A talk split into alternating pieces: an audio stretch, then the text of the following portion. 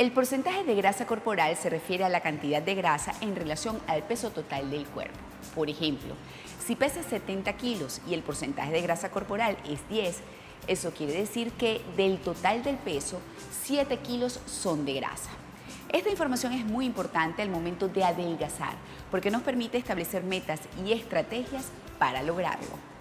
Hoy la nutricionista Mariana Legonía nos da algunas recomendaciones básicas para reducir el porcentaje de grasa corporal.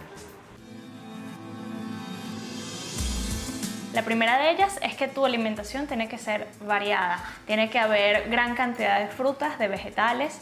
La preparación de los alimentos debería ser con la menor cantidad de grasa posible. Tratar de que las preparaciones sean a la plancha, al vapor, al horno.